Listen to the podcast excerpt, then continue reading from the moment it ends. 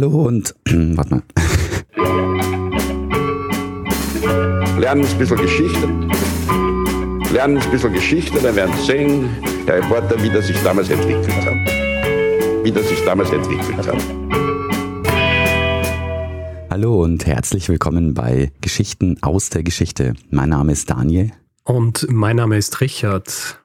Ja, und äh, wir sind zwei Historiker, die sich Woche für Woche eine Geschichte aus der Geschichte erzählen, immer abwechselnd und so, dass der eine nie weiß, was der andere äh, ihm erzählen wird. Also, warte mal, also der eine weiß nie, was der andere dem, na warte mal, ich äh, sag's Ja, du hast sehr richtig gesagt. Der eine weiß nie, was der andere ihm erzählen wird. Ich nehme dir das jetzt ab, weil offensichtlich fällt dir das Reden ja schwer. Du hast zu sehr gefeiert nach der 300. Ich wünschte, äh, dass es an der Feier liegt. Ich werde mich heute ein bisschen zurückhalten, ähm, was, glaube ich, äh, niemandem überraschen wird. Und bin froh, dass Gut. du die Geschichte heute erzählen musst, Richard. Sehr gut, das trifft sich gut, ja. Also ich muss ganz ehrlich sagen, mir taugt eine, mir taugt eine neue Stimme. Ja, ich, Es, äh, es hat was Barry White-artiges. aber ich krieg wenig Power dahinter. Also ich muss so ganz leise, dann funktioniert's. Aber sobald ich versucht habe, mehr Dynamik reinzukriegen, dann wird's schwierig. Hm. Ich äh, bin mir sicher, dass viele Leute nichts dagegen haben, dass du hier so sachte in dein Mikrofon sprichst. Sehr gut. Ja, Richard, ähm, gibt's Feedback zur letzten oder vorletzten Folge? Also 300er Folge, natürlich haben wir Feedback gekriegt und äh, was soll ich sagen? Die Leute äh, haben es mögen. Also vor allem auch die äh, Suse, Suse Lichtenberger, die uns ja tatkräftigst unterstützt hat und ihre, uns ihre schöne Stimme geliehen hat.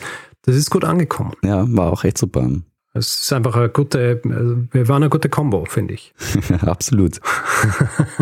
Also äh, es ist, äh, hat schon mehrere Stimmen gegeben, die gesagt haben, dass ab jetzt erstens jedes Jubiläum mit Suse sein muss und äh, wir sollten mehr Jubiläen machen. Sehr gut. Wo wir noch angekündigt haben, dass wir jetzt weniger Jubiläen machen. Naja. Ja, aber tja, das kommt davon. Na, Richard, weißt du noch, worüber wir vor der Jubiläumsfolge gesprochen haben? Ja, natürlich, über den Erfinder von Basketball, Naismith. Ganz genau.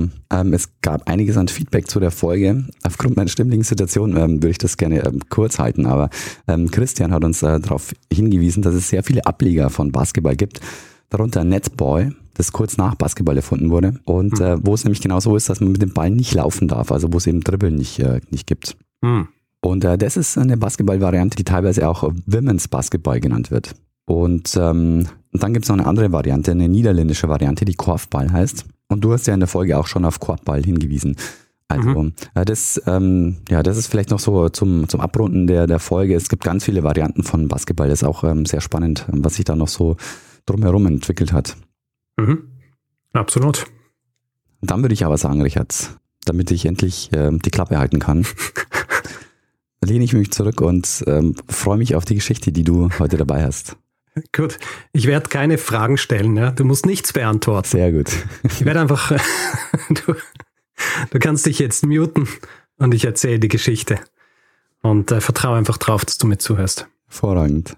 Ich starte das Ganze natürlich mit einer Frage an dich. Du erinnerst dich an eine Folge, die ich vor nicht allzu langer Zeit gemacht habe. In dieser Folge geht es um eine Attacke während einer Schlacht, während eines Kriegs. Ich beantworte das jetzt einfach für dich, weil ich weiß, dass es dir schwerfällt zu sprechen. Also du meinst Leitbrigade und Krimkrieg. Sehr gut. Okay. Charge of the Light Brigade. Ja, unser erster Ausflug in den Krimkrieg. Äh, Es ist die Folge 290, GAG 290. Und du erinnerst dich vielleicht auch, dass ich damals gesagt habe, dass diese Geschichte zwar die erste Geschichte sei, die wir jetzt über den Krimkrieg gemacht haben, dass es aber nicht die letzte gewesen sein wird. Ja, Also es wird die erste von drei Geschichten gewesen sein. sehr gut. Und Daniel, wir kommen jetzt zur zweiten. Und obwohl der Krimkrieg ein wichtiger Aspekt dieser Geschichte ist, dreht sich tatsächlich um eine bestimmte Person, die ähm, sehr außergewöhnlich war. Und um diese Person kennenzulernen, springen wir nicht nach Balaklava oder Sevastopol, wie man sie richtig ausspricht, diese Namen, sondern wir springen zuerst einmal in etwas wärmere Gefilde. Mhm. Ja. Und zwar nach Jamaika. Ah, sehr gut. Und zwar das Jamaika des 18. und 19. Jahrhunderts. Zu jener Zeit Jamaika, vor allem im angelsächsischen Raum, bekannt als Teil der British West Indies. Mhm. Und diese British West Indies, wie der Name schon sagt, waren von England kolonialisiert worden. Also vorher schon von unterschiedlichen Mächten, Spanien, Niederlande etc. Aber zu jenem Zeitpunkt ist England dort und auch mit einem riesigen Aufgebot an Militärmacht. In erster Linie, weil der Handel mit den West Indies einen großen Teil des Außenhandels mit Großbritannien ausgemacht hat. Ja, also gegen Ende des 18. Jahrhunderts ungefähr ein Drittel und da ging es vor allem um Zucker, Kaffee oder Baumwolle. Diese große Militärpräsenz bedeutet natürlich auch, dass viele Soldaten in den West Indies beziehungsweise auch auf Jamaika stationiert waren. Und das hat zwei Folgen. Die erste Folge hat ähm, was mit etwas zu tun, das wir schon öfter im Zuge diverser Geschichten besprochen haben. Und zwar wenn viele Soldaten, vor allem englische, vor allem in Gebieten, die für sie fremd waren, zusammenkommen, was passiert dann oft? Es äh, brechen diverse Krankheiten aus. Genau so ist es. Krankheiten. Seuchen wie äh, Cholera und, und Gelbfieber. Jetzt war es natürlich so, dass die Briten ihre eigenen Ärzte gehabt haben, die sich um ihre Soldaten gekümmert haben. Allerdings gab es auf Jamaika zum Beispiel viele, die sich auch um die Soldaten gekümmert haben, waren vor allem Frauen, die, wenn man so will, medizinische Betreuung vorgenommen haben. Und die Kenntnisse für diese Betreuung, die stammten zu jener Zeit einerseits schon auch äh, davon, dass sie die britischen Ärzte beobachtet haben, wenn sie sich in den Lazaretten um, um ihre Soldaten gekümmert haben. Andererseits bedienen sich diese Frauen aber auch vor allem der sogenannten Folk Medicine. Also Mischung aus karibischer und, und afrikanischer Naturheilkunde. Mhm, ja.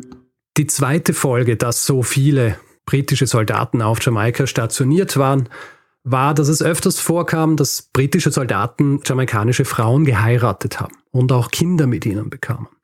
Und hier kommt jetzt unsere Protagonistin ins Spiel, denn sie ist ein Produkt einer solchen Verbindung. Und ihre Mutter selber war auch so eine Heilerin aus Jamaika oder wie sie auch genannt worden ist, eine Doctress. Mhm, ja. Und diese Heilerin, die einen schottischen Soldaten heiraten wird, die hat ihre Erfahrungen für ihre Arbeit als Heilerin unter anderem auch durch die Behandlung von Sklaven auf Jamaika gesammelt. Und hier ein Mini-Exkurs. Ja, wir dürfen natürlich nicht vergessen, weil ich vorhin gesagt habe, dieser gewaltige Handel über die West Indies das Ganze funktioniert natürlich nur, weil die Kolonialmächte das auf dem Rücken Zehntausender Sklaven machen. Also die noch bis 1807, als der Überseehandel mit Sklaven verboten wurde, in die West Indies gebracht wurden. Und als dann auch im Jahr 1833 die Sklaverei verboten wird, ändert es wenig an den Lebensumständen der befreiten Sklavinnen und Sklaven. Ja. Also ausgebeutet werden sie weiterhin und sie müssen sich auch weiterhin auf die lokale Behandlung durch diese lokalen Heilerinnen verlassen können, weil ihnen von anderer Seite keine Behandlung zugutekommt. Und eine dieser Heilerinnen ist eben die Mutter unserer Protagonistin. Wir kennen ihren Namen nicht. Sie ist uns nur bekannt als Mrs. Grant, also die Frau dieses schottischen Soldaten, den sie geheiratet hat. Und weil ich vorhin gesagt habe, äh, sie war auch Doctress, diese Aufgabe, die sie übernommen hat, die war sehr vielseitig. Ja, also einerseits Naturheilkunde, also mit Kräutern und so weiter. Andererseits war sie auch Hebamme, sie war auch Masseurin und sie war auch Hoteleigentümerin und Hotelbetreiberin. Und als dann im Jahr 1805 ihre Tochter geboren wird, Mary Jane Grant, äh, ist klar, dass sie in ihre Fußstapfen treten wird. Das Hotel, das äh, ihre Mutter betreibt, Blandell Hall in Kingston auf Jamaika, wird ihre Lehrstätte sein. Äh, und sie lernt dort nicht nur ein Hotel zu führen, sondern sie lernt dort auch all diese Dinge, die sonst noch dort gemacht worden sind, nämlich die Versorgung von Versehrten, die Versorgung von Soldaten, die zum Beispiel äh, Cholera oder anderen Seuchen leiden. Das heißt, sie lernt Grundlagen wie Hygiene oder richtige Belüftung, äh, Hydrierung, aber auch so Dinge wie richtige Ernährung und auch ähm, so ein bisschen Palliativmedizin, ja, also die, die Behandlung von Sterbenden. Und diese Mary Jane Grant wächst also in Kingston auf, lernt bei ihrer Mutter und wird selbst zu, zu so einer Doctress. Sie ist aber recht umtriebig. Ja. Sie hat wenig Interesse dran, in Kingston zu bleiben. Sie reist als Teenagerin zuerst einmal zweimal nach England, äh, verbringt insgesamt drei Jahre in England, lebt dort bei einer alten Dame, die sie quasi finanziert, reist dann weiter nach Haiti, äh, Kuba und auch die Bahamas. Und im Jahr 1836 heiratet sie und sie heiratet einen gewissen Edwin Horatio Hamilton Seco. Einen Mann, der laut ihrer eigenen Aussagen Patenkind des berühmten Admirals Horatio Nelson war. Äh, den wir, wir kennen zum Beispiel durch die Schlacht bei Trafalgar im Jahr 1805. Ah, sehr gut. Also ähm, ich glaube, wir haben nie eine Folge drüber gemacht. Aber ähm, Nelson kennt man natürlich von der Nelson Column am äh, Trafalgar Square in London, mhm. wer schon mal dort war, schwer zu übersehen. es ist sehr wahrscheinlich, dass er tatsächlich Patenkind äh, von Horatio Nelson war, weil Nelson selbst äh, einige Zeit auf Jamaika stationiert war und sogar zeitweise von der Mutter von Mary, jetzt Seacole, gepflegt wurde. Allerdings ist der Mann, den sie heiratet, kein sehr gesunder Mensch. Äh, also quasi von Beginn ihrer Ehe an ist er ungesund und er stirbt dann schließlich im Jahr 1844 schon. Dasselbe Jahr, in dem auch äh, Mary Seacoles Mutter stirbt. Und Mary Seacole übernimmt jetzt Blundell Hall, also das Hotel. Und sie übernimmt aber nicht das originale Blundell Hall, sondern äh, New Blundell Hall, weil das originale Blundell Hall ist ein oder zwei Jahre vorher abgebrannt. Ja, also die Zeit äh, ist relativ schwierig für sie, Cole. Äh, mit einem kranken Mann, mit einer Mutter, die stirbt, mit dem Mann, der dann schließlich stirbt und auch das Hotel, das abbrennt und neu aufgebaut werden muss. Aber sie fokussiert sich jetzt völlig auf ihre Arbeit. Sie übernimmt Blundell Hall und wird dort jetzt Truppen versorgen, Truppen pflegen, vor allem auch im Jahr 1850, als auf Jamaika eine Cholera-Epidemie ausbricht. Und Mary Seacole verzichtet auch drauf, äh, nochmal zu heiraten. Es ähm, heißt, dass sie viele Heiratsanträge bekommen hätte, aber stattdessen fokussiert sie ihre Energie auf die Arbeit in Blundell Hall, aber auch andere unternehmerische Anstrengungen. Also wie gesagt vorhin, sie ist äh, recht umtriebig und sie hat eine gewisse Reiselust, die ist noch nicht gestillt. Befeuert wird diese Reiselust auch durch die Tatsache, dass ihr Halbbruder nach Cruces in Panama zieht, um dort quasi in der Tradition der Familie ein Hotel für Reisende beziehungsweise auch Durchreisende zu eröffnen. Nicht zuletzt, weil dieser Ort ein strategisch wichtiger Punkt war für all jene, die in die USA reisten, um ihren Kuchen vom, vom Goldrausch abzubekommen. Beziehungsweise um ihren Kuchen vom Gold abzubekommen, das der Auslöser für den Goldrausch war im 19. Jahrhundert. Und Mary Seacole reiste ihm im Jahr 1851 nach und sie kommt äh, genau richtig, wenn man so will, für die große Cholera-Epidemie im Jahr 1852. genau, ja, also, Epidemie, ja. Hm. Naja, wie gesagt, die ähm, 19. Jahrhundert Seuchen und ähm, wenn viele Leute zusammenkommen, das, es geht dann relativ schnell und sie selber erkrankt auch an hm. Cholera, kann, äh, kommt aber recht schnell wieder zu Kräften und widmet sich dann der Pflege der der Cholera-Patienten und Patientinnen in Panama. Es muss hier allerdings dazu gesagt werden, und das ist auch was, was sie später schreiben wird, einige dieser Behandlungsmethoden, zum Beispiel die Verwendung von äh, Quecksilberchlorid zur Desinfektion, das äh, war sehr umstritten. Äh, Seacole selber schreibt später, dass es sie erschaudern lässt, wenn sie über manche dieser Behandlungsmethoden nachdenkt, die sie zu jener Zeit auf oder in Panama verwendet hat. In den darauffolgenden Jahren reist sie noch einige Male zwischen Panama, Kuba und, und Jamaika umher. Äh, sie widmet sich zum Beispiel auch auf Kuba-Patienten und Patientinnen, äh, zum Beispiel welche, die an Gelbfieber erkrankt sind, aber auch Cholera.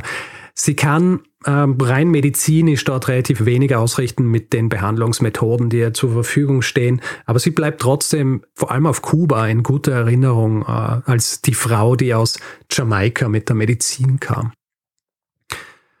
In der Zwischenzeit ist allerdings was passiert, um das es jetzt in dieser Folge ja auch geht. Und zwar bricht im Jahr 1853 der Krimkrieg aus. Die Ursachen des Krimkriegs werde ich hier jetzt nicht noch einmal groß ausbreiten, aber nur kurz. Es ist eine kriegerische Auseinandersetzung zwischen Russland und England, Frankreich, Osmanischem Reich. Also auf der einen Seite Russland, auf der anderen die anderen drei. Und Mary C. Cole liest davon in einer Ausgabe der London Times und sie sieht jetzt hier ihre Chance, ihre Expertise einzubringen. Als Heilerin, als Krankenschwester, aber auch als Unternehmerin. Und sie reist im Jahr 1854 nach London. Einerseits, um ähm, sich um Investitionen im Zusammenhang mit Goldschürfungen zu kümmern. Also sie war dort auch ziemlich involviert, äh, aufgrund ihrer Zeit in, in Panama auch. Andererseits will sie sich aber auch äh, als Krankenschwester bewerben, die dann zu Krim fahren oder auf die Krim fahren, um sich dort um die, um die äh, kranken Soldaten zu kümmern. Apropos Krankenschwester, dir ist jetzt natürlich die ganze Zeit eine berühmte Krankenschwester im Kopf, ja. die berühmt worden ist durch den Krimkrieg. Ja. Florence Nightingale. Ganz genau. Ja. Zu der auch, ähm, ich weiß nicht, das geht dir wahrscheinlich ähnlich. Ich habe, glaube ich, schon 10 oder 20 Hinweise zu ihr bekommen. Florence Nightingale? Ja, ja ist, ja, ja, ist ja, ist ja wichtig auch. Sprechen wir nachher noch ein bisschen über die, diese unterschiedlichen Rollen von Florence Nightingale und, und uh, Mary C. Cole. Sehr gut. Florence Nightingale kennen wir als die Lady with the Lamp. und ähm, Mary Seacole versucht mit den äh, Krankenschwestern Florence Nightingales ähm, auf die Krim zu fahren. Ähm, also sie versucht zuerst übers War Office, ähm, wird dort abgelehnt. Es ist nicht ganz geklärt, warum. Also es gibt unterschiedliche Ansätze, die mm, sehr wahrscheinlich sind. Einerseits ist es offensichtlich, dass es Rassismus sein könnte. Ja, also man muss dazu auch sagen, Mary C. Cole hat sich nie als schwarz äh, gesehen. Sie hat aber natürlich auch erkannt, dass äh, sie in London anders angeschaut wird als auf Jamaika und dass andere Krankenschwestern in London höchstwahrscheinlich bevorzugt würden, wenn es freie Plätze geben hätte, um mit auf die Krim zu fahren. Andere Erklärung, warum sie nicht genommen wurde, sind fehlende Qualifikationen. Also wir dürfen ja auch nicht vergessen, sie hat zwar ihre Expertise und ihre Erfahrung gesammelt auf Jamaika und Kuba und sonst wie ähm, die klassische westliche Medizin. Dafür hat sie keine Ausbildung gehabt natürlich heutzutage, wenn wir drüber nachdenken, was noch Mitte des 19. oder Anfang des 19. Jahrhunderts als klassische oder als die westliche Medizin gegolten hat, dann lässt uns das ja auch erschaudern, ja, teilweise. Das heißt, ähm, es kann gut sein, dass hier einfach mit zweierlei Maß gemessen wurde und sie deswegen äh, nicht mitgenommen wurde auf die Krim. Sie versucht es auch über den sogenannten Crimea Fund. Äh, Crimea Fund ist ein äh, aus öffentlichen Geldern finanzierter Fonds, der eben zur Behandlung von kriegsversehrten oder erkrankten Soldaten äh, im Krimkrieg ins Leben gerufen worden ist. Auch hier wird sie abgelehnt und es gibt auch ein Zitat von Florence Nightingale selbst, in dem sie relativ klar sagt, dass sie nicht will, dass ihre dass ihre Krankenschwestern mit Seacole in Verbindung gebracht werden, beziehungsweise umge umgekehrt, Seacole mit ihren Krankenschwestern. Es wird in diesem Zitat nicht direkt auf die Hautfarbe Seacoles Bezug genommen, sondern wenn man das richtig interpretiert oder wenn, man, wenn ich es richtig interpretiert habe, ist die Befürchtung Nightingales, dass Seacole in erster Linie eben eine, eine Unternehmerin und Hotelier ist und sie Angst hat, dass, äh, dass es zu irgendwie mehr Ausgelassenheit und Trunkenheit und, und solchen Dingen äh, sorgen würde oder für solche Dinge sorgen würde, wenn, wenn Mary Seacole mitkäme. Mhm auf die Creme. Gibt es da auch mh, hm, Hinweise, was so die Motivation war von, was die Motivation von Seacole war? Also ist es so, mhm. keine Ahnung, Abenteuerlust auch oder? Sicher auch. Ja, ja, natürlich. Also, ja, ähm, also du darfst nicht vergessen, ihre gesamte Arbeit auf Jamaika zum Beispiel, da hat sie immer mit britischen Truppen zu tun gehabt. Ja. Und ihre Aufgabe dort war eben sehr mannigfaltig. Ja. Sie hat sich einerseits um die Gesundheit gekümmert, sie hat sich ums leibliche Wohl gekümmert, sie hat ähm, das kommt später, äh, das erkläre ich später auch noch, sie war Marketenderin auch. Mhm. Das heißt, eine Person, die Truppen versorgt, vor allem eben auch während, äh, während eines Kriegs und in Kriegsgebieten. Und für sie, was sie dort gemacht hätte, wäre was, was sie auch auf Jamaika gemacht hat. Und äh, es wäre halt einfach woanders auch. deswegen macht Mary Seacole einfach das, was sie eh schon Zeit ihres Lebens gemacht hat. Sie nimmt die Dinge einfach selbst in die Hand. Sie reist auf eigene Kosten auf die Krim und baut dort, weil sie kein geeignetes Baumaterial hat, aus Treibgut und alten Holzplanken Sperrmüll quasi, baut sie das New British Hotel. Das ist zwischen Sevastopol und äh, Balaklava. Äh, sie nennt den Ort, wo sie das hinbaut, Spring Hill. Und das Hotel wird dann im Jahr 1855 eröffnet. Und anfangs ist dieses British Hotel in erster Linie Anlaufpunkt für, für Verpflegung. Also es gibt eine Messhall für Offiziere beziehungsweise eine Kantine für Soldaten. Und ähm, sie wird dann eben dort auch eine Markethändlerin, also wie ich es vorhin schon gesagt habe, Person, die im Heer nachreist oder mitreist, um äh, dann die Soldaten mit, also zu verpflegen, ihnen Dinge des Alltags zu verkaufen, aber auch um zum Beispiel Zuschauer und Zuschauerinnen des Kriegs zu bewirten. Ja, also wir haben ja in der vorherigen Krimkrieg-Folge ein bisschen drüber gesprochen, wie wie dieser Krieg beobachtet worden ist. Ja, also, dass du tatsächlich auch Korrespondenten gehabt hast, also quasi der erste Medienkrieg, wenn man so will. Und ähm, diese Leute müssen auch verpflegt werden und sowas hat Mary C. Cole auch gemacht. Aber etwas, das sie dann macht, wird das sein, für das sie wohl am bekanntesten sein wird und dann auch am ehesten den Leuten in Erinnerung bleibt. Äh, Im Gegensatz zu Florence Nightingale nämlich, die zwar bahnbrechend war mit ihrem eigenen Hospital im türkischen Skutari, geht Seacoe noch eine Spur weiter und sie geht nämlich nach Kampfhandlungen direkt aufs Schlachtfeld, um sich dort um die verwundeten Soldaten zu kümmern, ähm, aber auch um jenen beizustehen, für die jegliche Hilfe zu spät kommt.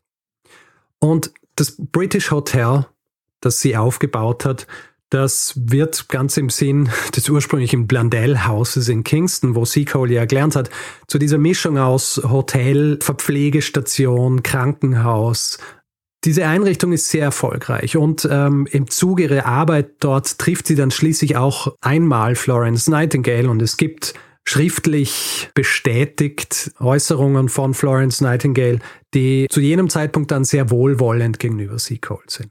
Ja, also dieses erste Misstrauen ihr gegenüber, das, ähm, das wird dann ziemlich ausgeräumt, nachdem sie auch mitbekommt, was, was für Arbeit Mary Seacole tatsächlich auf der Krim leistet. Mary Seacole arbeitet also dort im British Hotel und verdient ganz gut dran. Allerdings ist es ein risikoreiches Geschäft, ja, weil ähm, ich meine, es ist Krieg. Äh, du weißt nicht, wie lange dieser Krieg geht. Du brauchst natürlich deine Ausrüstung und du brauchst äh, Material und du brauchst Nachschub, den du verkaufen willst und all solche Dinge. Das sind natürlich immer Investitionen und das kann natürlich auch dafür sorgen, dass du im Fall eines Kriegsendes dann auf Dingen sitzt, die du nicht mehr verkaufen kannst, weil du keine Truppen mehr hast, an die du es verkaufen kannst. Und das passiert Mary Seacole so im Jahr 1856, als der Krimkrieg zu Ende geht. Also nach dem Friedensvertrag sitzt sie weiterhin auf der Krim. Die Soldaten sind abgezogen und sie hat jetzt eine Menge Material äh, das sie nicht mehr verkaufen kann. Und sie gerät in recht große finanzielle Schwierigkeiten. Sie hatte allerdings das große Glück, dass ihr Ruf schon nach England gedrungen ist. Also die Dinge, die sie auf der Krim gemacht hat, vor allem über Briefe von Soldaten, ja, die nach England geschickt werden, aber auch durch ähm, den berühmten Reporter William Howard Russell. Ich glaube, du hast ihn in der, in der letzten Folge einmal erwähnt. Der für die Times geschrieben hat und für die Times über den Krimkrieg geschrieben hat. Und er ist ihr gegenüber sehr wohlwollend, er sieht, was sie macht und es wird auch entsprechend in den Zeitungen dann veröffentlicht in England. Das heißt, nach dem Krieg, als sie zurückkehrt nach London, eigentlich verarmt ist, wenn man so will. Ja, also mehr oder weniger bankrott. Sie ist auch in schlechter gesundheitlicher Verfassung wird sie dort sehr wohlwollend empfangen. Erhält auch relativ schnell sehr viel Unterstützung. Wird auch für ihr Engagement im Krimkrieg geehrt. Es gibt zum Beispiel am 26. August 1856 ein äh, Gala-Diner zu Ehren der Soldaten und ihrer Helfer und Helferinnen während des Krimkriegs. Das Gala-Diner findet statt in den Royal Surrey Gardens und Dort ist auch Seacole eingeladen. Es ist auch Florence Nightingale eingeladen und ähm, unbestritten Florence Nightingale ist ähm, eigentlich der große Star dort, aber Mary Seacole wird auch umlagert von Leuten dort, höchstwahrscheinlich auch viele, die sie selber, die sie selber verarztet hat oder auch die ihre Kunden waren, ist ja dann nicht immer hundertprozentig irgendwie zu, äh, zu unterscheiden. Es ist auch so, dass in den Zeitungen äh, Florence Nightingale eben als The Lady with the Lamp bezeichnet wird. Und Mary Seco wird bezeichnet als The Creole with the Tea Mug. the Tea Mug, okay. The Tea Mug.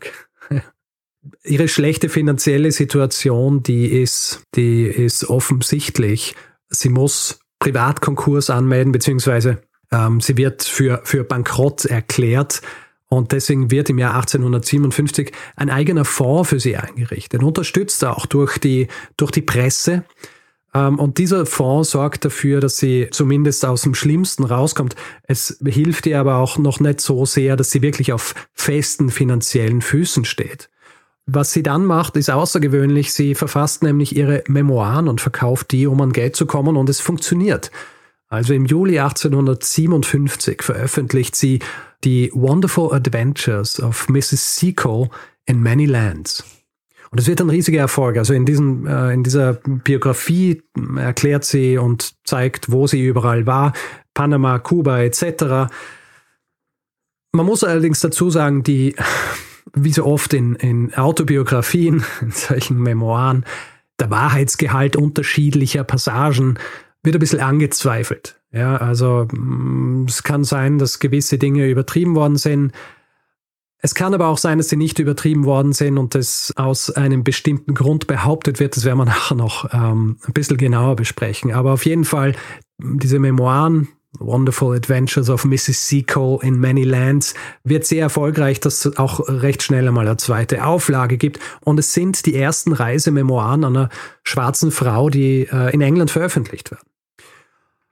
Und ihr Ruhm und auch die Anerkennung für, für ihren Beitrag im Krimkrieg, der wächst so sehr, dass als sie mehr Geld benötigt, weil sie nicht auskommt mit dem, was sie ursprünglich äh, im ersten äh, Seacole-Fonds bekommen hat und auch die, äh, der Erlös aus ihrer Biografie nicht ausreichen, wird ein zweiter ins Leben gerufen und zwar von niemand geringerem als Queen Victoria selber.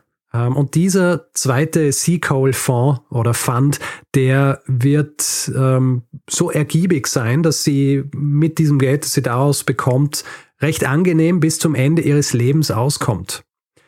Und sie bewegt sich auch weiterhin in sehr guten Kreisen. Ja der Neffe der König, Prinz Victor, der selbst äh, während des Krimkriegs einer der Kunden Seacoles war, er lässt im Jahr 1871 eine Marmorbüste von ihr anfertigen, die dann auch ausgestellt wird. Sie reist noch ein bisschen herum, nichts von dem, was sie macht, wird ähm, irgendwie erfolgreicher oder ruhmreicher sein als ihr Engagement während des Krimkriegs.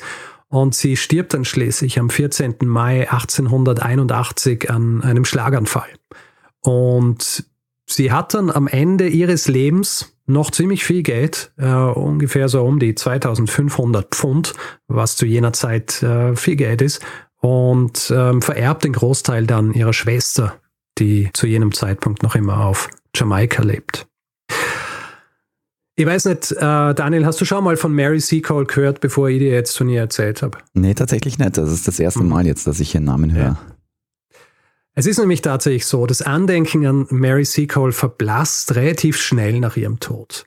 Und man kann die Gründe dafür an unterschiedlichen Orten suchen. Ein Grund ist sicherlich, dass, dass ihre Arbeit auf der Krim natürlich überschattet wird durch äh, die Arbeit und das Andenken an Florence Nightingale. Ja, also Florence Nightingales Arbeit äh, während des Krimkriegs und auch was danach passiert, also diese Standardisierung der Krankenschwester, Ausbildung und so weiter. Das sind Dinge, die dafür sorgen, dass ihr Stern höher stand und steht als der von äh, Mary C. Cole.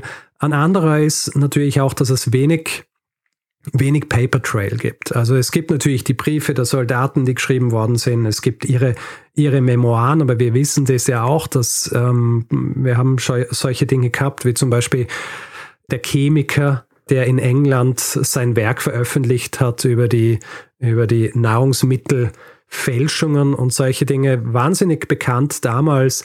Große Auflage, mehrere Auflagen seines Werks und nach seinem Tod mehr oder weniger vergessen lange Zeit. Ja. Und so ähnlich geht es auch mit Mary C. Cole. Und äh, es dauert eine Zeit lang, bis sie wieder auftaucht im, äh, in der Öffentlichkeit beziehungsweise in der, in der Erinnerung an jene Zeit. Äh, auf Jamaika ist ein bisschen anders als in England. Jamaika, da ist sie immer ein großer Name gewesen. Im Jahr 1954, also dann zum 100-jährigen Jubiläum des äh, Krimkriegs, äh, wird das Hauptquartier der Jamaican General Trained Nurses Association nach Mary C. Cole benannt. Und die gleiche Gruppierung sorgt dann auch dafür, dass in den 1970er Jahren der Grabstein von Mary C. Cole, der im St. Mary's Roman Catholic Cemetery in London steht, restauriert wird. Ja, also das Andenken kommt hier wieder. Und im Jahr 2004 gibt es eine Umfrage. Und zwar wird, äh, sind die Leute befragt worden, wer ihrer Meinung nach die äh, größten schwarzen Briten oder Britinnen sind. Ähm, es wird eine Liste veröffentlicht mit 100 Namen und auf Platz 1 ist Mary Seacole. Und sie, äh, ihr, ihr Antlitz landet dann auch auf Briefmarken und ähm, die Erinnerung geht dann weiter, die Ehrungen gehen auch weiter, so sehr, ähm, also es wird dann, es, es, gibt wenig Fotos von ihr. Es gibt ein Foto von ihr und es gibt wenig Gemälde sonst von ihr. Und es wird zum Beispiel ein Gemälde gefunden ähm, bei so einer Art Flohmarkt, äh, stellt sich raus, dass es sie ist und das wird dann in die äh, National Portrait Gallery gehängt. Und im Jahr 2016 wird dann schließlich eine Statue Mary Seacoles vor dem St. Thomas Hospital in London enthüllt. Und hier gibt's dann auch tatsächlich Kontroversen zu Mary C. Cole und dem Verhältnis zu Florence Nightingale. Es ist so, äh, Anhänger und Anhängerinnen von Florence Nightingale, also es gibt da Gruppierungen, die sich, ähm, die sich widmen der Ehrung äh, und dem Andenken von Florence Nightingale, die haben ein großes Problem damit, dass diese Statue vor dem St. Thomas Hospital ähm, enthüllt wird, in dem eigentlich Florence Nightingale gewirkt hat und die ihrer Meinung nach diejenige wäre, die es verdienen wird, dass hier eine Statue steht. Und in den letzten Jahren, also ich habe ja gesagt, im Jahr 2016 wird diese, diese Statue enthüllt. Viele konservative ähm, Kräfte in, in England versuchten zu jener Zeit äh, das Wirken von Mary Seacole zu minimieren, indem sie sagen, sie hat keine richtige Ausbildung als Krankenschwester gehabt, was natürlich ähm, schwierig ist, weil richtige offizielle Ausbildung äh, wird erst über Florence Nightingale nach dem Krimkrieg eingerichtet.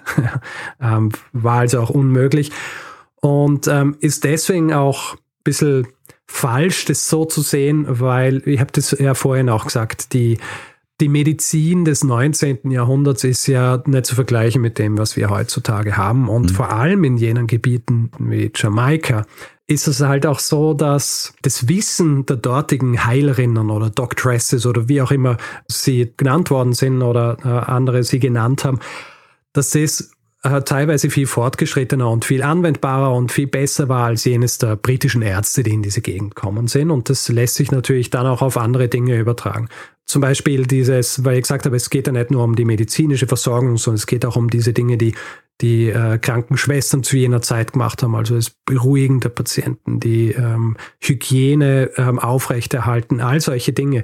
Diese Dinge waren zum Beispiel auf Jamaika äh, schon um einiges fortgeschritten. Also als in, in Europa noch ähm, viele gestorben sind, weil einfach äh, die Hygiene nicht richtig beachtet worden ist, war es zum Beispiel auf Jamaika Anfang des 19. Jahrhunderts schon recht klar, was für einen Stellenwert die richtige Hygiene bei der Behandlung von Kranken hat. Mhm. Und deswegen diese, diese Diskussion, hat sie überhaupt eine richtige Ausbildung gehabt? Darf man die Dinge, die sie gemacht hat, überhaupt so, äh, so hochstellen? Hat sie das überhaupt verdient, dass sie so geehrt wird? Ist natürlich, ähm, wie soll ich sagen, ein bisschen eine unehrliche Diskussion, die hier stattfindet. Ja. ja, und es ist ja auch nicht notwendig, dass man die beiden gegeneinander ausspielt, oder?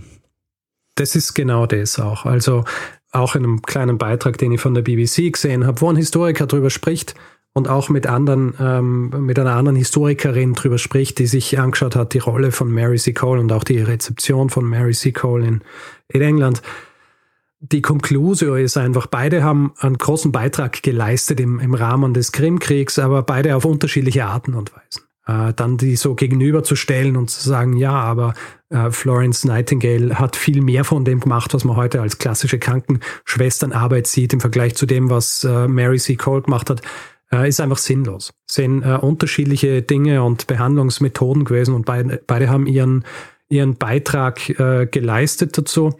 Im Fall von Mary C. Cole finde ich einfach, dass äh, bei ihr nicht nur die Tatsache, dass sie auf die Krim gefahren ist und dann dieses British Hotel aus eigenen äh, finanziellen Kräften, aus, aus äh, quasi Sperrmüll gebaut hat, wahnsinnig gut, sondern auch äh, die Tatsache, dass sie aus Jamaika gekommen ist, großen Teil der Welt bereist hat, ihr, ihre eigenen Unternehmungen gegründet hat und das alles als eine schwarze Frau im 19. Jahrhundert. Das äh, finde ich schon absolut außergewöhnlich. Ja, ist eine spannende Biografie. Ja, und das, äh, lieber Daniel, war die zweite Geschichte zum Krimkrieg ähm, über Mary C. Cole, die ähm, weite Teile der Welt bereist hat und ähm, sich einen Namen gemacht hat durch die Behandlung von Soldaten während des Krimkriegs, teilweise sogar direkt am Schlachtfeld. Sehr, sehr spannend, Richard. Also Du weißt aber, es ist gefährlich, äh, Trilogien anzukündigen. Ja, du hast, du bist daran schon mal gescheitert, oder? Du, bei dir steht noch irgendein dritter Teil aus, oder? Bei mir steht noch was aus, genau. Aber äh, super spannende Geschichte. Also ich kannte äh, Seacole bislang noch gar nicht. Ähm, insofern ähm, habe ich wieder viel gelernt in der Folge. Was mich ähm, sehr beeindruckt ist, dieser, dieser unbedingte Wille da, zu, da was zu machen ähm, und, mhm. und danach hinzufahren, ohne, obwohl sie quasi schon mehrfach abgelehnt wird, aber trotzdem quasi noch, äh, noch da ins, ins Risiko geht und dann hinfährt und überhaupt ähm, so diese Idee zu haben, ich äh, an so einem Krieg teilnehmen zu wollen oder irgendwie da mhm. aktiv ähm, was machen zu wollen, ist auch ähm, ja, faszinierend. Ich meine, das ist das, was sie Zeit ihres Lebens gemacht hat eigentlich. Ja. Also aufgewachsen in äh, einem Haus, wo solche Dinge gemacht worden sind. Und ich denke, äh, man hat dann so ein gewisses Selbstverständnis und äh, sieht sich als jemand, der in der Lage ist, äh, zu helfen in, in, so einem Fall. Ja. Und äh, dann will man es natürlich auch tun. Und ich glaube, bei ihr war natürlich auch die, die Abenteuerlust groß. Ja, also ja. sie war einfach jemand, äh, die hat gern hat gern die Welt bereist und hat gern unterschiedliche Dinge gesehen und hat ähm, und hat hier natürlich ihre Chance gesehen, das äh, noch mehr zu machen. Na, was ich auch ähm, sehr interessant finde in der Geschichte ist jetzt auch, äh, dass man da ganz schön auch sehen kann, wie Erinnerungskultur auch funktioniert. Also mhm. das, ähm, wir sehen es ja in der Gegenwart auch, Leute, die ähm, keine Ahnung, ähm, für unsere Eltern sehr bekannt waren, weil sie in den Medien stattgefunden haben und für mhm. uns quasi völlig unbekannt sind. Das, glaube ich, gibt's äh, gibt's immer mal wieder und dann braucht's aber dann so nach ein paar Jahrzehnten quasi mal wieder so einen neuen Aufhänger und dann kann es eben mhm. passieren, mhm. dass so eine Person wieder ähm, stärker ins, in die Öffentlichkeit kommt. Ich glaube, es hat auch ein bisschen was mit dem zu tun, was wir besprochen haben in der 300. Folge, als jemand gefragt hat, wann ist was Geschichte? Ja?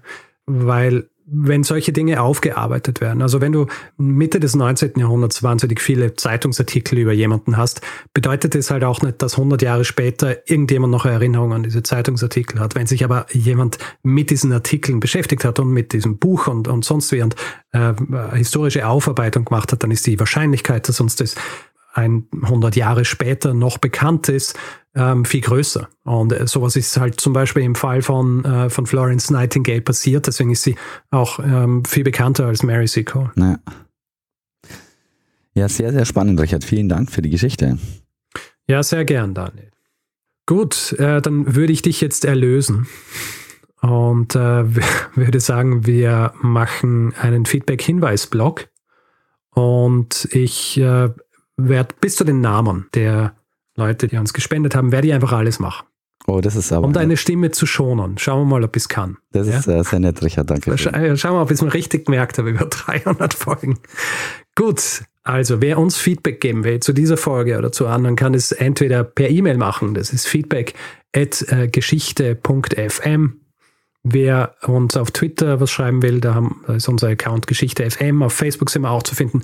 Auf Spotify findet man uns auch, kann uns dort folgen. Und wer uns reviewen will, Sterne vergeben und solche Dinge, was uns immer sehr freut, vor allem wenn es gute Reviews sind, kann das zum Beispiel auf Apple Podcasts machen oder auf panoptikum.io oder grundsätzlich überall, wo man Podcasts bewerten kann. Und wer unseren Podcast ohne Werbung hören will, kann uns auf Steady unterstützen, zahlt 4 Euro im Monat, bekommt einen privaten Feed und einen zweiten dazu, der dann ohne Werbung ist. Das Ganze ist zu finden unter geschichte.fm slash steady. Wer uns zusätzlich noch unterstützen will und was in den Hut werfen will, kann das weiterhin tun. Wir haben alle Infos dazu in den Show Notes oder auf unserer Website. Das hast du hervorragend gemacht, Richard. Vielen, vielen Dank. Ich danke dir. Ähm, wir bedanken uns in dieser Woche bei Patrick, Annette, Vera, Nicola, Mitra, Joe, Sebastian, René, Mirko, David, Martin, Fabian, Aaron, Susanne, Ilona, Matthias, André, Kim, Laura und Susanne. Vielen, vielen Dank für eure Unterstützung. Ja, vielen herzlichen Dank. Gut, Daniel, in diesem Fall mache ich jetzt auch den Rest und sage, äh, wir beenden das ganze Werkel hier, wie wir es immer beenden. Und zwar, indem wir der einen Person das letzte Wort geben, die es immer hat, nämlich Bruno Kreisky. Lernen ein bisschen Geschichte.